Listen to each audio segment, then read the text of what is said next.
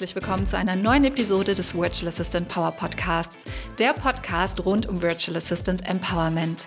Ich bin Christine, deine Gastgeberin und ich bin VA Business Coach und begleite dich dabei, von der Entscheidung virtueller Assistenz zu werden bis hin zum skalierbaren Business. Und ich freue mich sehr, dass ich heute ein Interview veröffentlichen darf, was Angelique Dujic mit mir geführt hat.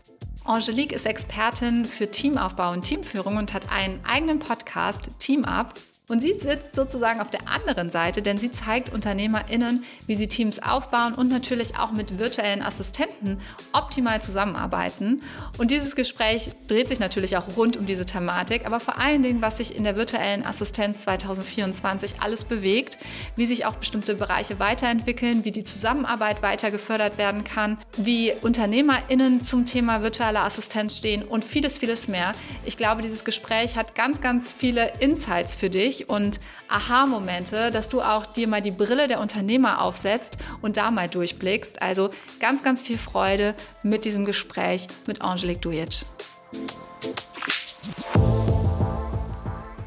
Heute werden wir über das Thema virtuelle Assistenz sprechen, aber bevor wir starten, wir sprechen über virtuelle Assistenz und sagen oft auch mal VA dazu. Vielleicht für alle da draußen, die das noch nicht kennen, für die es noch kein Begriff ist, kannst du uns kurz definieren, was bedeutet virtuelle Assistenz? Ja, sehr, sehr gerne. Ich glaube, da fliegen auch draußen verschiedenste Definitionen von rum. Was ich immer sage, ist, es ist wichtig, dass die Personen zum einen selbstständig sind, aber langfristig, vor allen Dingen Online-Business-Unternehmerinnen, aber muss nicht nur online sein, kann auch offline sein, langfristig in ihren alltäglichen Businessaufgaben unterstützen. Das heißt, die VA arbeitet wirklich selbstständig, das heißt, sie ist nicht weisungsbefugt, ersetzt aber auch keinen Coach, ist aber trotzdem eine Expertin auf ihrem Gebiet. Und es kann ganz unterschiedlich sein, ob Social Media Management, ob Buchhaltung, ähm, ob Backoffice, überall, wo wir da Unterstützung brauchen, wo wir langfristig jemanden an unserer Seite uns wünschen, können wir uns virtuelle Assistenten mit ins Unternehmen holen. Und das ist so meine Definition der virtuellen Assistenz. Selbstständig, langfristig und natürlich 100 Prozent digital. Super, vielen Dank für diese kurze Einführung. In den letzten Jahren ist nämlich dieser Trend der virtuellen Assistenz geboomt. Wir wollen natürlich wissen, was erwartet uns in 2024? Was sind Trends, die wir erwarten können, die sich festigen werden? Wie wird sich das Thema virtuelle Assistenz weiterentwickeln? Ja, das ist momentan natürlich ein ganz spannendes Thema, weil wenn wir uns die virtuelle Assistenz mal angucken, wo sie eigentlich hergekommen ist, dann ist das aus dem reinen Umsetzungsbereich. Sprich, ich hole mir eine virtuelle Assistenz dazu als Unternehmerin, als Unternehmer und möchte Unterstützung haben in welchen Themen auch immer. Ich habe gerade ja einfach auch aufgelistet. Und ähm, was sich gerade so dabei tut, ist vor allen Dingen, dass es nicht nur noch reine Umsetzung ist, sondern wir merken, es verändert sich, dass wir zum Beispiel Unterstützung wollen als Unternehmer im Bereich Facebook-Ads, aber jetzt auch sagen, okay, ich will mich da gar nicht in die Tiefe reinarbeiten und dann es erst abgeben, dass es jemand umsetzt, sondern ich hole mir wirklich Unterstützung in Form einer Expertin dazu als virtuelle Assistenz, die das dann auch schaltet oder auch im Buchhaltungsbereich, die auch mit optimiert, ja, die vielleicht auch teilautomatisieren kann, etc. Das heißt, der große Trend, den ich gerade sehe, ist, dass die VA immer mehr auch in den Prozessen und Strukturen mit eingebunden wird, um dann auch dementsprechend ja, Teilschritte zu automatisieren, auch KI einzusetzen. KI nimmt uns natürlich jetzt viel auch an Umsetzungsarbeit mit ab. Und das schafft natürlich auch tollen Freiraum wieder für neue Aufgaben für die virtuelle Assistenz, weil KI ersetzt ja nicht einfach die virtuelle Assistenz, sondern wir brauchen ja auch jemanden, der das Ganze anleitet, der die Ergebnisse validiert, ähm, der, wie gesagt, auf die Prozesse und Strukturen schaut. Und ich glaube, dass VAs und UnternehmerInnen noch weiter zusammengeschweißt werden nächstes Jahr, weil sie einfach viel enger in den Prozessen und Strukturen zusammenarbeiten und es nicht nur die reine Umsetzung ist, sondern vor allen Dingen auch eine Art Done with You Service wird, also statt Done for You, Done with You, weil ähm, ja viele, viele Aufgaben vielleicht auch aufgeteilt werden können, wo man sagt, okay, das ist wirklich Unternehmeraufgabe, aber das kann die virtuelle Assistenz mit übernehmen mit ihrer Expertise. Glaubst du, gibt es auch Aufgaben oder Aufgabenbereiche, die immer weniger relevant werden für virtuelle Assistenzen? Was heißt weniger relevant? Ich, ich glaube, wir sind in sämtlichen Bereichen dabei und jeder muss für sich erstmal entscheiden, möchte ich eigentlich eine VA haben, die eher, eher Generalist ist oder eher Spezialist ist. Also hole ich mir jetzt jemanden für ein ganz bestimmtes Problem rein oder sage ich, ich möchte jetzt jemanden, der mich generell unterstützt, dabei das Unternehmen mit aufzubauen, der an meiner Seite ist, der vielleicht auch vieles kann, ja, in viele Dinge reinschnuppern kann und vielleicht einen Teil der Buchhaltung macht, aber mich auch mit Social Media Posts unterstützt. Ähm, und das ist halt so das Thema. Wen brauche ich eigentlich? Möchte ich jemanden, der oberflächlich in viele Themen reingucken kann oder ganz tief in ein Thema reingeht? Und dafür hole ich mir jemanden ganz speziell rein. Ich glaube, dass tatsächlich Letzteres immer mehr wächst, vor allen Dingen bei den Unternehmer, äh, bei denen einfach die Unternehmen natürlich auch größer werden, sich immer mehr Spezialisten reinzuholen. Aber ähm, ja, ich glaube, die Generalisten da gibt es schon einige Aufgaben, die jetzt sicherlich auch ersetzt werden durch KI, ja, oder die zumindest unterstützt werden können, wo wir dementsprechend kürzere Zeiten dafür brauchen. Und ähm, das sehen wir in sämtlichen Bereichen, wo uns KI eigentlich gerade unterstützt, ob Blogartikel schreiben ist oder auch äh, Reels erstellen, ja, wo ich einfach nur in einem Programm Video einspeise und dann spuckt mir das sofort die Reels raus. Das sind natürlich die reinen Umsetzungsaufgaben, die dann dementsprechend wegfallen. Aber das haben wir auf allen Gebieten in jedem Bereich. Ich kann jetzt nicht einen speziellen Bereich nennen, wo ich sage, das fällt jetzt in Zukunft weg. Vielleicht äh, ein Schritt in die Vergangenheit, in Anführungsstrichen. Der Trend der virtuellen Assistenz ist aus dem Buch mehr oder weniger entstanden von Tim Ferriss, die Vier-Stunden-Woche. Da geht es darum, dass äh, Tim Ferriss sein Unternehmen mit virtuellen Assistenzen aufbaut, sodass er nur noch vier Stunden in der Woche arbeitet und zwar nur noch Koordination macht. In dem Buch geht es sehr darum, diese virtuellen Assistenz aus dem, äh, aus dem Gebiet Südostasien einstellt. Äh, das heißt, daher kommt der Trend, sage ich mal, also oder überhaupt das Thema virtuelle Assistenzen. Ähm, da gibt es aber für deutschsprachige Unternehmen oft die Sprachbarriere mit VAs aus Südostasien, äh, die übrigens bekanntermaßen nur wenige Dollar die Stunde irgendwie nehmen. Ähm, dafür gibt es aber auch einen großen Trend, einen großen VA-Trend im osteuropäischen Raum, wie zum Beispiel aus Rumänien oder aus Georgien. Und sie nehmen natürlich wettbewerbsfähige Stundensätze. Ist es ratsam, jemanden aus dem Ausland zu nehmen? Wofür wäre es nicht ratsam? Wie ist deine, deine Stellung dazu? Also wenn wir uns mal eine virtuelle Assistenz betrachten, die zwar selbstständig arbeitet, aber ein Teammitglied ist, und das ist ja auch das, was ich immer wieder betone, langfristig zusammenarbeitet. Ich möchte ein Team sein. Ich brauche eine Person, die hinter meiner Mission steht, mit der ich die Werte teile. Dann finde ich es eher schwierig, wenn ich jemanden äh, der gar nichts vom deutschen Markt unter Umständen kennt, ja, oder auch die Sprache nicht spricht, mit dazu hole ich kann einfach nicht auf der Ebene dann mit dieser Person kommunizieren. Das wäre dann eine reine Dienstleistung und es kommt wirklich auf die Aufgabe drauf an. Ich sage immer, okay, eine Copy-Paste-Aufgabe, ja, wenn das auszulagern ist, dann kann man die auch mal sehr gerne abgeben, vielleicht. Genau, ähm, ja, an, an ähm, in dem Bereich. Aber ähm, ich denke, wenn ich jemanden ins Team reinhole, möchte ich, dass wie gesagt, jemand hinter der Mission steht, mit dem ich kommunizieren kann, mit dem ich in Austausch bin. Ich möchte das auch nicht über eine Agentur laufen lassen. Das läuft ja auch viel über Agenturen in dem Bereich. Ähm, ich möchte, dass jemand die Sprache spricht, dass ähm, die Person sich wirklich mit einbindet und auch einfühlt in äh, meine Situation, in mein Unternehmen. Und da finde ich das einfach schwierig. Also ich glaube, leichte Aufgaben wie in Anführungsstrichen Copy-Paste-Aufgaben, wo es um reine Umsetzung geht, wo man wirklich es nur abarbeitet. Hier hast du eine Liste, das bitte abarbeiten, ist sicherlich outsourcing-fähig in dem Sinne, so wie du es gerade benannt hast. Ähm, ich finde es nicht empfehlenswert, wenn ich mein Unternehmen wirklich mit einem Team aufbauen möchte, mir dann jemanden hinzuzuholen, der aber eigentlich gar nicht richtig zu meinem Team gehört, sondern ja, Sprachbarrieren da sind etc.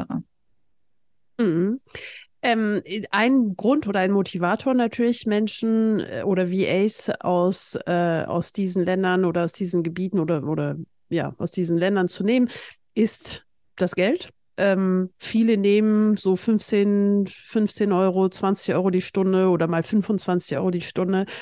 Ähm, weshalb natürlich es attraktiv ist oder finanziell attraktiv ist. Ähm, welche Stundensätze nehmen VAs, wie kann man das vergleichen? Ähm, wie würdest du das einordnen? ähm, wir sind ja beide nicht große Freunde von unbedingt Stundensätzen. Das heißt, wir müssen ja immer in Relation setzen, was sind eigentlich Stundensätze und was sagen die aus. Für mich sagt ein Stundensatz erstmal gar nicht aus, weil für mich zählt das Ergebnis. Das heißt, ich sollte mir auch als Unternehmerin erstmal überlegen, was ist mir eigentlich das Ergebnis und meine Problemlösung wert. Und das steht für mich an allererster Stelle im Vordergrund. Wie gesagt, eine Copy-Paste-Aufgabe, dafür brauche ich keinen Doktortitel. Ja, dementsprechend, ja, äh, kann ich das vielleicht erledigen. Mir ist die Aufgabe nicht mehr wert, ganz egal, wer diese Aufgabe erledigt. Auf der anderen Seite gibt es aber Aufgaben im Unternehmen, wenn ich sage, ja, okay, ich lasse jetzt jemand Facebook-Ads schalten oder meine Buchhaltung machen. Ähm, da öffne ich mich sehr mit meinem Unternehmen, gebe tiefe Einblicke rein. Wie viel ist es mir denn wert, dass das gut ähm, in guten Händen ist, dass sich jemand den Hut dafür aufsetzt, dass jemand die Verantwortung mitträgt. Ich sage bewusst nicht abgeben, die Verantwortung abgeben, aber doch mitträgt als Expertin, als Experte auf ihrem, seinem Gebiet. Und das ist was, was erstmal im Vordergrund stehen sollte. Was ist es mir wert? Was ist auch die Verantwortlichkeit? Wie viel Wissen muss da auch mit einfließen? Welche Expertise braucht auch die Person dafür? Und dann können wir uns mit den Stundensätzen beschäftigen. Und wenn wir uns dann mal einen Stundensatz angucken, dann haben wir ähm, ja ein, einen Stundensatz, der aber ein, letztendlich nicht viel aussagt, weil es kann sein, dass die eine Person zwei Stunden dafür benötigt, aber einen viel geringeren Stundensatz nimmt. Die andere Person benötigt nur eine Stunde dafür. Ich habe viel schneller das Ergebnis, ich habe weniger Korrekturschleifen etc.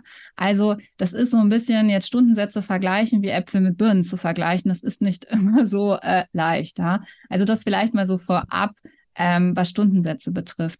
Natürlich, wie gesagt, wenn mir eine Copy-Paste-Aufgabe nicht mehr wert ist und das auch sagt, hey, das Ergebnis, das kann super abgearbeitet werden, das gebe ich gerne mal ab für jemanden, der 15 bis 20 Euro die Stunde nimmt, dann habe ich diese, habe ich diese Entscheidung für mein Unternehmen getroffen und dann ist es auch sicherlich ähm, okay, das zu tun. Ähm, wenn ich jetzt aber jemanden habe im deutschsprachigen Bereich, da geht das so ab 45 Euro die Stunde ungefähr los, kann man sagen, 40, 45 Euro die Stunde. Und dann nach oben hin natürlich keine Grenzen gesetzt. Im Moment sehe ich den Trend sehr zwischen 45 und 85 Euro, wo die meisten liegen die Stunde. Ähm, wobei ich meinen VAs auch immer wieder sage, Paketpreise finde ich einfach viel, viel angenehmer, weil da zählt das Ergebnis, da ist klar, die Korrekturschleifen sind mit drin. Ähm, die Unternehmer wissen, was sie budgetieren dürfen, äh, die, äh, die VA weiß, was sie einnimmt, ja. Also da sich auch ranzutasten, zu schauen gemeinsam, wie viele Stunden brauchst du ungefähr dafür? Ähm, können wir einen Paketpreis machen? Wenn ich jetzt weiß, eine Podcast-Folge geht jedes Mal ungefähr eine halbe Stunde, vielleicht mal 20 Minuten, vielleicht auch mal 40 Minuten, aber pro Podcast-Folge kostet mich das Ganze XY, habe ich auch jetzt einen riesen Vorteil als Unternehmer, als wenn ich jeden Monat nicht weiß, naja, wie viel muss ich denn da ungefähr bezahlen, dann kann ich ja auch wiederum nicht errechnen, wie viel kostet mich das denn im Marketing und wie viel bringt mir eine Podcast-Folge. Also, um das mal zusammenzufassen, zwischen 45, 85 Euro sehe ich den meisten Trend, kommt aber völlig darauf an, welche Dienstleistung, welche Verantwortlichkeit, wie viel Expertise hat die VA. Und wie gesagt, Stundensätze alleine sind nicht jetzt das Ausschlaggebende. Äh, super Stichwort, was du vorhin sagtest, ähm, so Paketpreise, wo die Leistung definiert wird für, für welches Honorar. Ähm, was sind so deine, was wären deine besten Tipps für die Verhandlungen in Anführungsstrichen mit VAs, die du UnternehmerInnen geben kannst, damit es möglichst fair auf beiden Seiten ist? Ja, ich sage immer, ähm, wie gesagt, die Verantwortlichkeit und die Problemlösung, wenn ich weiß, also das muss auch jeder für sich entscheiden. Nehmen wir jetzt mal das Beispiel, ähm, als Online-Business-Unternehmerin, sagt, ja, es wäre jetzt ganz nett, wenn jemand noch meine E-Mails mit betreuen würde und ähm, da mal mit reinguckt, ja, so. Dann gibt es aber vielleicht einen Handwerker, der sagt, hey, ich komme nicht hinterher, meine E-Mails ähm, überhaupt zu beantworten. Mir gehen hier Aufträge im Wert von mehreren tausend Euro flöten. Daran merken wir, ja, es ist beides mal auf E-Mails zu antworten, sozusagen die Tätigkeit. Bei der einen Person steckt aber viel, viel mehr dahinter und zwar, dass keine Aufträge im Wert von Tausenden von Euros flöten gehen. Bei der anderen Person ist es ein nice to have, wenn sie mal drüber guckt. Sprich, jeder würde die Wertigkeit auch anders zuordnen, weil ich ja ganz klar für mich errechnen kann, was es mir dann wert ist. So, und sich überhaupt das erstmal zu überlegen, wie viel ist mir eigentlich diese Dienstleistung wert? Das ist so für mich die Grundlage, um es überhaupt zu errechnen, um überhaupt zu sagen, okay, wenn ich jetzt da eine VA habe, die irgendwie 20 Euro die Stunde nimmt, sage ich jetzt mal so dahergesprochen, dann wird sie es vielleicht auch ein bisschen äh, lapidarer behandeln. Aber ich weiß, meine E-Mails ist das A und O, um hier mein Angebot fertig zu machen, um hier meine Kunden zu bekommen, um meine Reputation zu haben naja, da brauche ich eine VA, die sich diese Verantwortlichkeit auch annimmt und die hat einfach dann auch einen anderen Stundenlohn, zumindest natürlich in Deutschland. Und diese Wertigkeit für sich erstmal klar zu haben, was ist mir die Problemlösung wert, wo möchte ich eigentlich, mit wem möchte ich zusammenarbeiten, welche Expertise brauche ich, das als Grundlage zu nehmen. Weil dann fallen tatsächlich auch schon viele VAs, die wiederum zu wenig nehmen, für viele Unternehmer auch wiederum raus, weil sie sagen, kommt für mich gar nicht in Frage, das kann nichts Gutes sein, ja.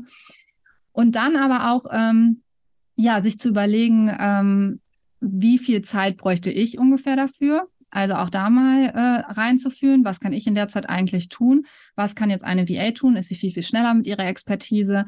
Ähm, wie viel Zeit würde mich das kosten? Und so weiter, dass man da schon mal einen Anhaltspunkt auch hat. Klar, man hat einen ganz anderen Stundenlohn als jetzt die VA, aber einfach mal auch die Zeit zu tracken. Auch das würde ich am Anfang beiden Seiten raten. Und auch hier sage ich immer, kommuniziert doch offen miteinander, weil die VAs haben Angst, naja, was ist, wenn ich einen in Anführungsstrichen falschen Paket, falsches Paketpreis, äh, falschen Paketpreis irgendwie festlege und die Unternehmer sagen, ja, was ist denn, wenn die VA mich betuppt?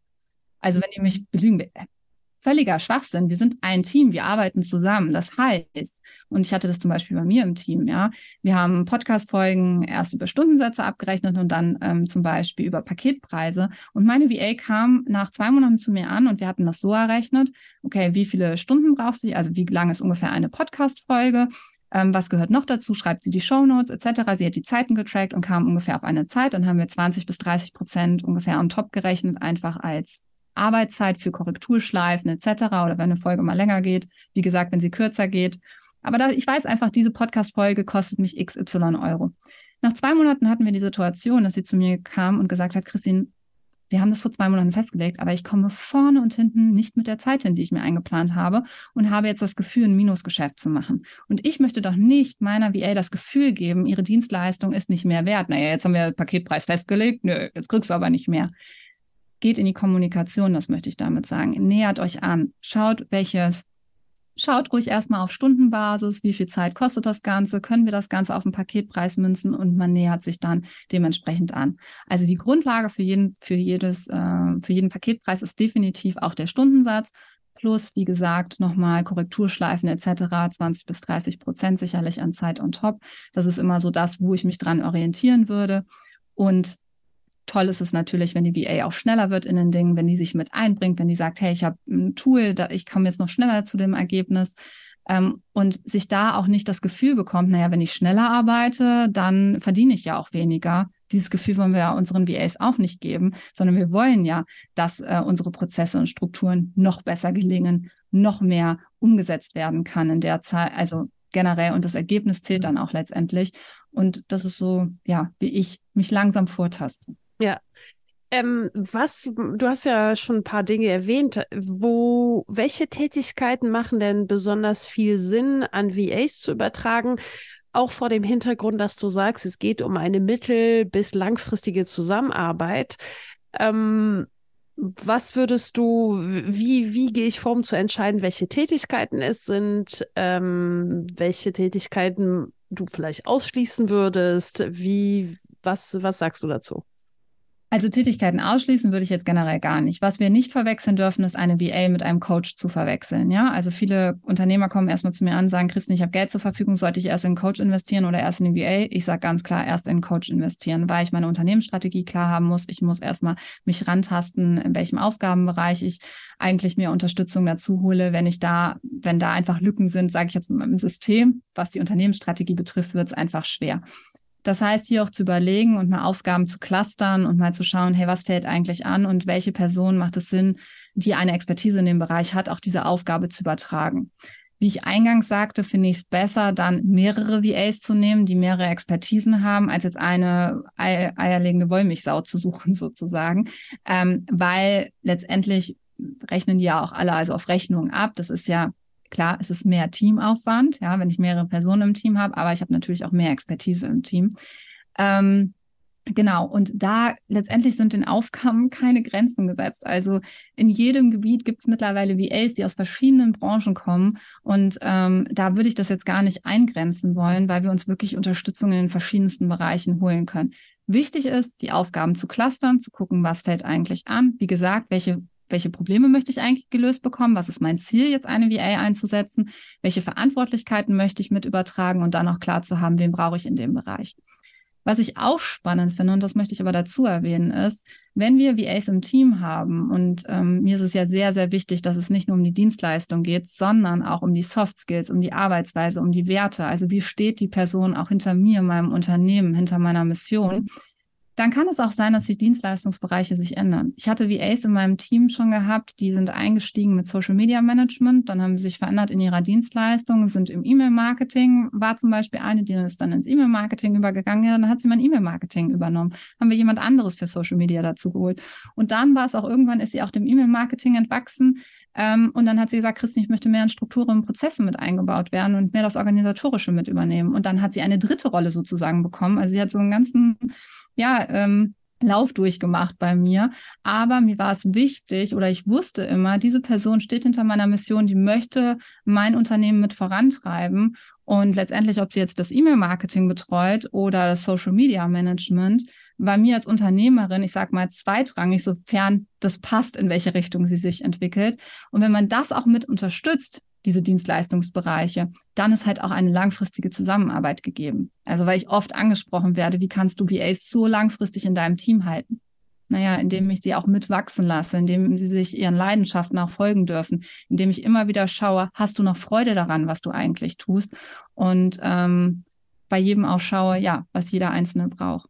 Ja, da kommen wir wirklich zu dem Punkt Führung, äh, dass virtuelle Assistenzen dadurch, dass sie mittel- bis langfristig ja Teammitglieder sind, auch wenn freie Mitarbeitende, ähm, geht, sind sie trotzdem Teammitglieder und brauchen in irgendeiner Weise Führung. Ein ganz, ganz spannendes Thema oder eine ganz, ganz spannende Frage, die ganz viele sich immer wieder stellen, ist, zum Thema Expertise muss ich mich nicht so auskennen, dass ich überhaupt jemanden aussuchen kann und, und, äh, und bewerten kann, ob sie das kann oder nicht. Ähm, oder, ne, du hast ja gesagt, es geht auch darum, wirklich virtuelle Assistenzen mit Expertise ins Team zu holen.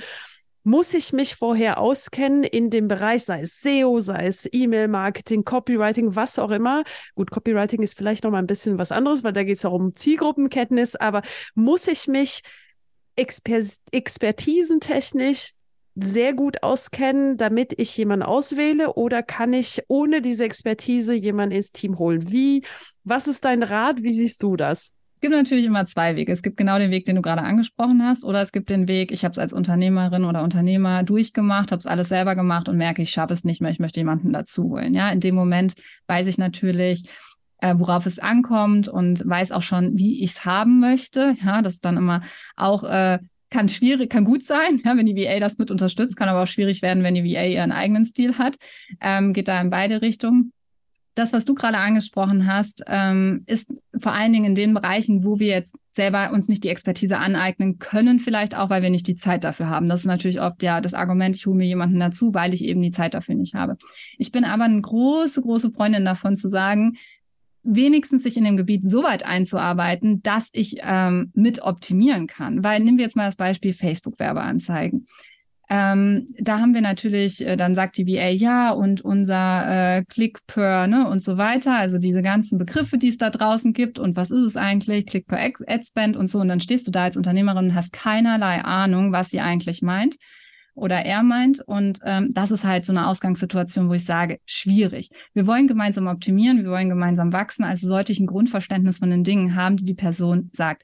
Muss ich mich jetzt selber da reinarbeiten? Ich denke nicht. Also ich bringe meinen VAs immer bei, macht am Anfang mal einen Workshop gemeinsam, erklärt die wichtigsten Messgrößen, schaut wirklich rein, welches Ziel möchte ich damit erreichen, wie möchte ich es haben.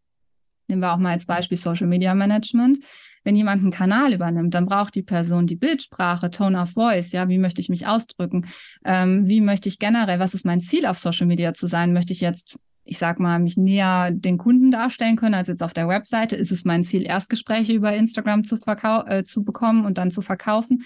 Was ist eigentlich das Ziel dahinter? Und wenn ich jetzt gar keinen Plan habe von dem Kanal, dann wird es schwierig für mich in meiner Unternehmensstrategie, das Ganze eigentlich zuzuordnen. Und da sage ich immer, habt wirklich eine Ahnung davon, was eigentlich gemacht wird, aber nicht um zu kontrollieren, sondern um gemeinsam zu optimieren und die Prozesse und Strukturen noch besser werden zu lassen. Und äh, wenn die VA auch eine langfristige Zusammenarbeit anstrebt, dann ist es auch völlig legitim, finde ich, zu fragen, hey, okay, und erklär mir mal bitte kurz die Messgrößen etc Kann sein, dass natürlich die VA für so einen Workshop, wo sie auch ihr Wissen hergibt, ein bisschen mehr verlangt. Ja, das ist halt auch das, was ich immer sage. Wenn ihr Wissen hergibt, dann äh, ist es natürlich etwas teurer, als wenn jetzt die Person rein umsetzt. Aber wie gesagt, wir wollen ja langfristig zusammenarbeiten und das ist so für mich das A und O.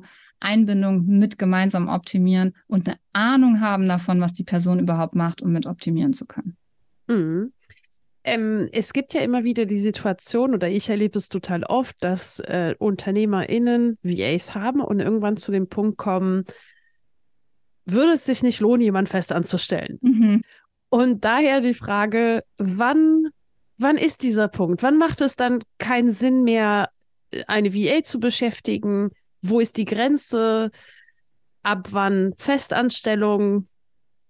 Das ist die Sammlung an Fragen zu diesem Thema. Bitteschön.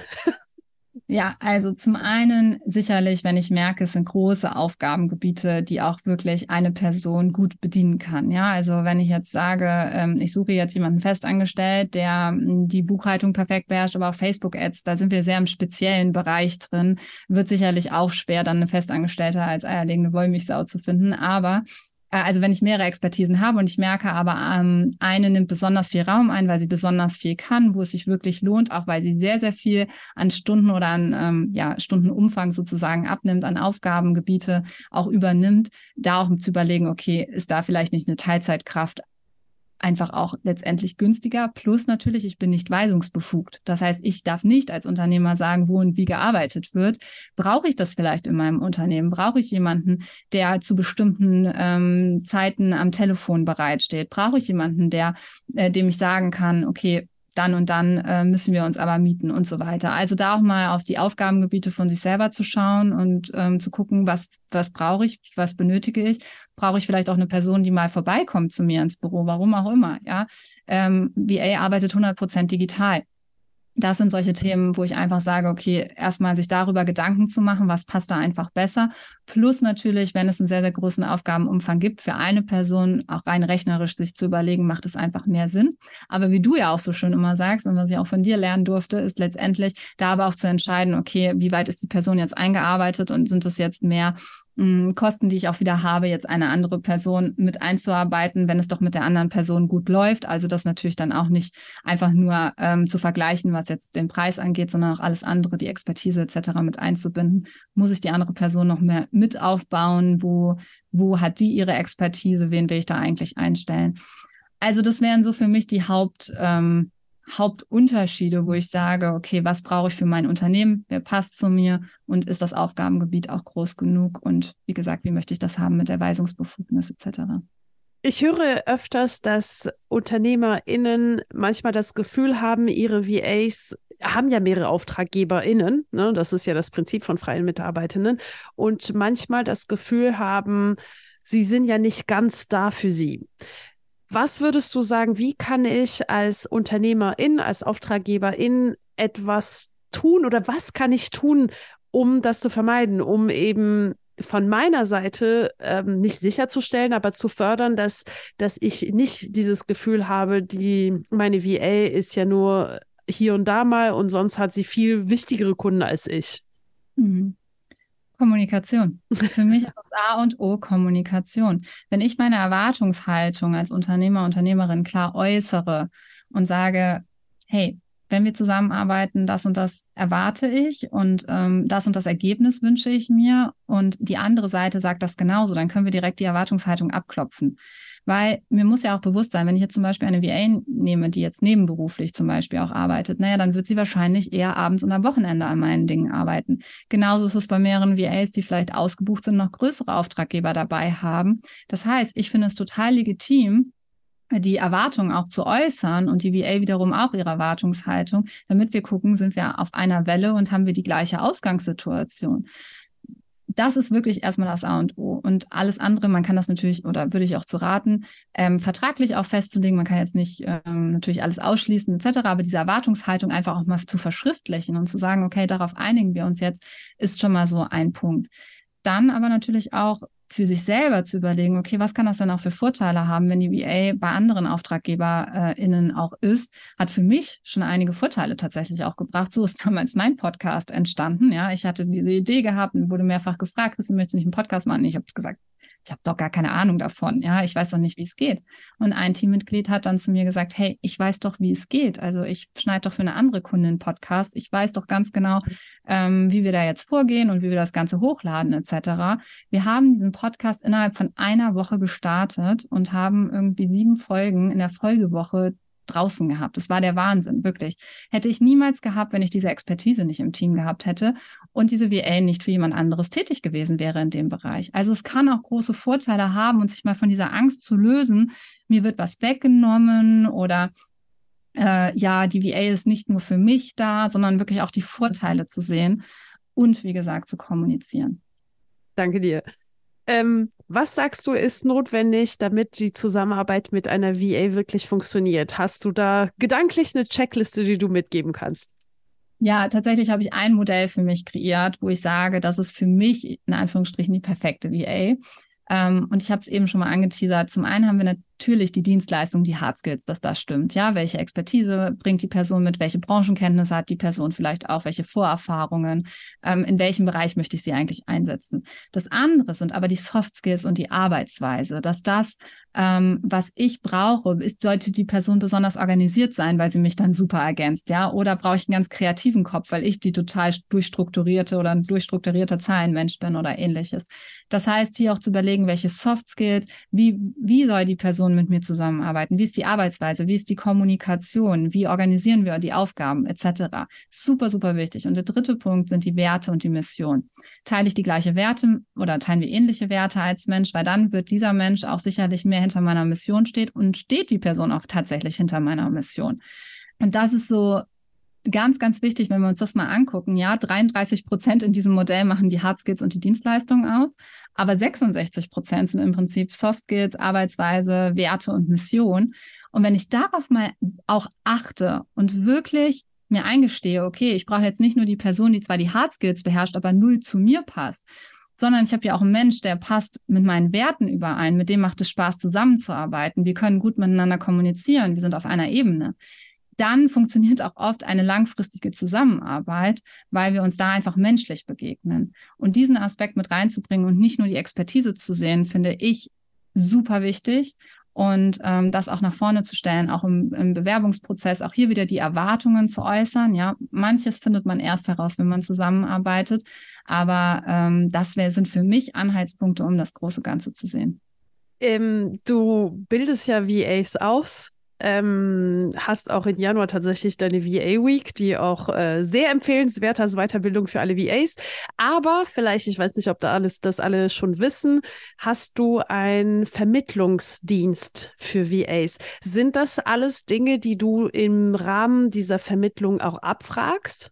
Tatsächlich. Also ja, bei VA Match geht es darum, dass wir genau auch diese Punkte berücksichtigen. Das heißt, nicht nur Budgetabfragen und Zeiten und welche VA brauchst du denn in Dienstleistungen, sondern was ist dir wichtig in einer Zusammenarbeit? Wie muss der Mensch sein? Welche Mission trägst du mit, wo auch die VA hinterstehen sollte?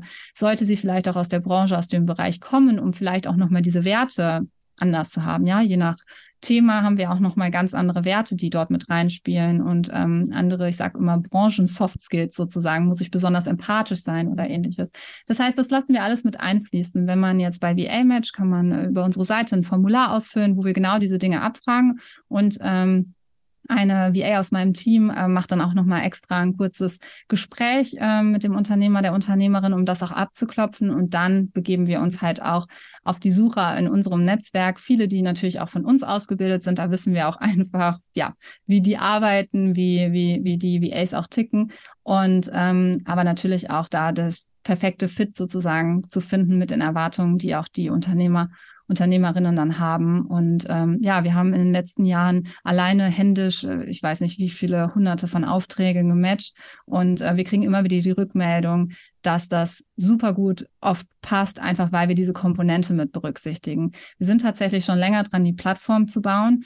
Und äh, was ich mir da am schwersten tatsächlich fällt, ist genau diese Komponente auch abzubilden in Form einer Plattform.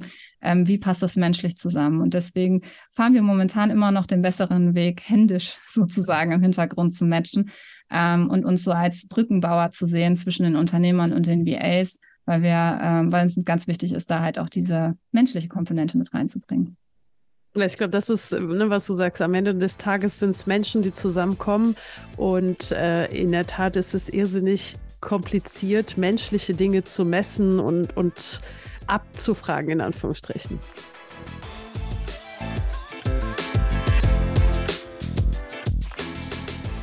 Ich hoffe, dieses Gespräch hat dich inspiriert und dir auch nochmal einen anderen Blickwinkel aufgezeigt und darin gestärkt, wie du dich als virtuelle Assistenz potenziellen neuen Kunden gegenüber auch zeigen kannst.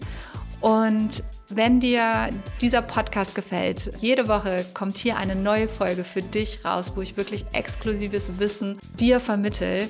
Folge diesem Podcast in der Podcast-App deiner Wahl, sodass du auch keine Folge verpasst. Und bitte gib uns eine Bewertung. Das ist dein Dankeschön, was du aussprechen kannst. Ich freue mich über jede einzelne Bewertung.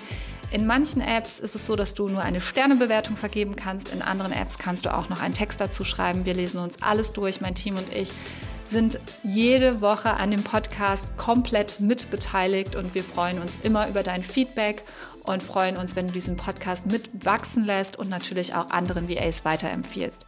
Also vielen lieben Dank jetzt schon mal im Voraus dafür und ich freue mich natürlich, wenn du auch wieder am kommenden Donnerstag dabei bist bei einer neuen Folge des Virtual Assistant Power Podcasts.